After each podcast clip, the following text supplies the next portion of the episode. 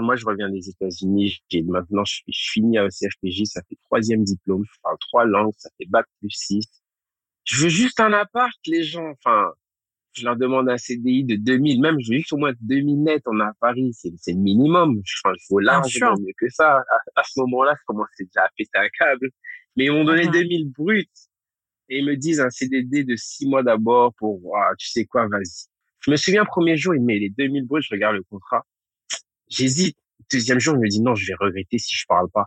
Je suis parti voir le directeur, je lui ai dit oui, il y a eu une malentente parce que voilà, moi j'avais dit 2000 net, ils ont mis blablabli, blablabla. On a dit ok, six mois, je fais mes preuves, j'aurai mon 2000 CDI derrière.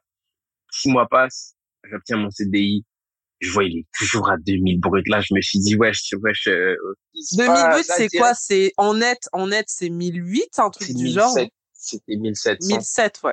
Ok. Ouais. Ah, pareil. Même Macron, il a dit 3000. Et encore, c'est chaud. Ouais.